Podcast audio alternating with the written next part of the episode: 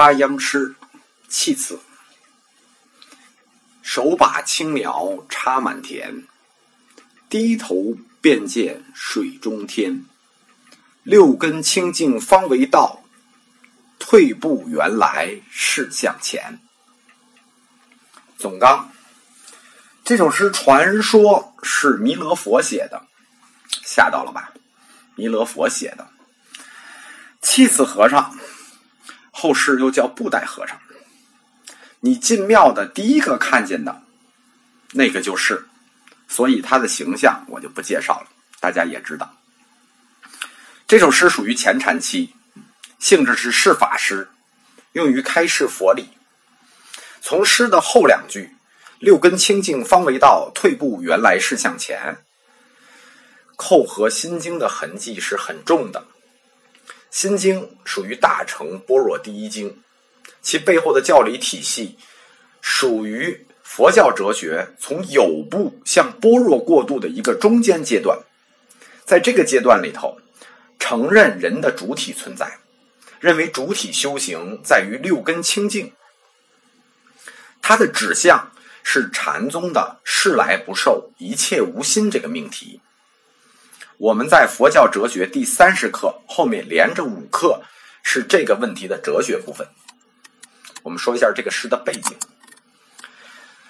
诗的作者弃此，他生年不详，死于公元九百一十六年，有明确记录。唐朝公元九百零七年灭亡，所以说他在时间上看属于晚唐到五代期间后梁的人。生逢于乱世，他生于浙江奉化，是蒋先生的老乡，是个孤儿。小的时候被长汀的农人张重天收养，故名长汀子。成长后入大乔岳林寺出家，所以他是没法号的。而且虽然他在晚唐，但他的诗是属于前禅系。因为他上契诸佛之礼，下契众生之机，故此这个和尚又叫弃此。弃此大师最爱云游的是雪窦，他喜欢在雪窦寺弘法，所以雪窦山后来就被尊为弥勒圣地。后世这个地方就是雪窦山，是云门宗的重镇。云门第三代巨匠雪窦重显，就是用这个地方命名的。后梁真明三年三月三日，大师圆寂于岳林寺东廊的磐石上。他临终的时候做了一首诗《谢世记》，诗是这么写的：“弥勒真弥勒，化身千百亿。”时时是时人，时人自不识。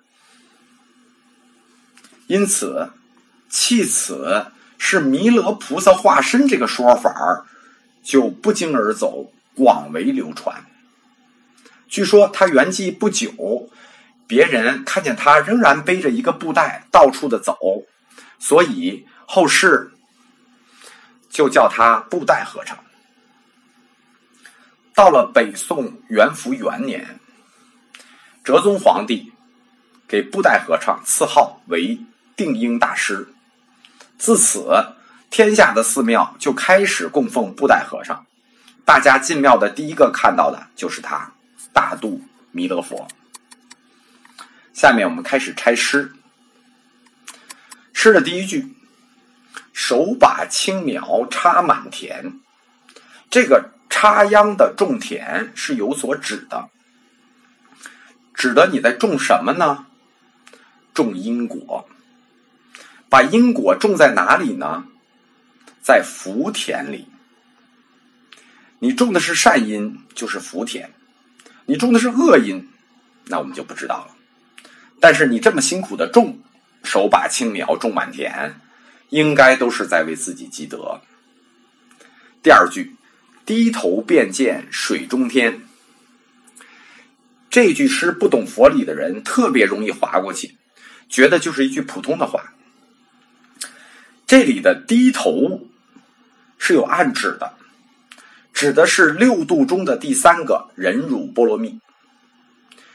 水中见月，水中见天，这是佛教诗词中经常用的比喻，并不是普通的见月和见天，而是指见佛理、见佛性、见本心。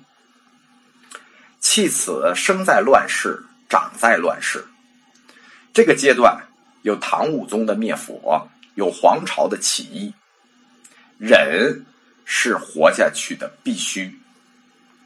所以“忍辱便见水中天”这句话的意思是忍辱才能见佛性。第三句“六根清净方为道”，这个“道”字的“道”是取修道的“道”的同音，一语双关。六根清净，这个清净是有专门的佛教定义的。在佛教哲学的第八十六集“极地”部分讲过，它是烦恼、随眠、惑的对应词，是一个修道者状态。这个六根清净是有标准的，不是你说清净就清净了。这是苦集灭道中的第四谛，道谛给的标准。这个标准也可以用《金刚经》简单的说一下：诸菩萨摩诃萨应如是生清净心，不应住色生心，不应住声香味触法生心。第四句退步原来是向前，这句诗是诗眼，只能意会，我就不言传了。下面我们做无解。上面的差诗是我根据大佛学史观做的分析，考虑到作者的历史时代所处的佛理阶段，重解了第二句。这首诗被解过无数次，我们只讲近代大师虚云解的。虚云和尚《方便开示录》里头说：“佛法非统一，千灯共一光。”你们今日插道，道就在你手里。坐卧是道，插秧也是道。低头就是回光返照，水清见天，心清见天。虚云大师解的很好，他是用了中禅期云门宗的法眼云门剑来解释这首前禅期的诗。不过虚云大师已经深集五家法脉，融会贯通了。所以这个解法只算方便开始。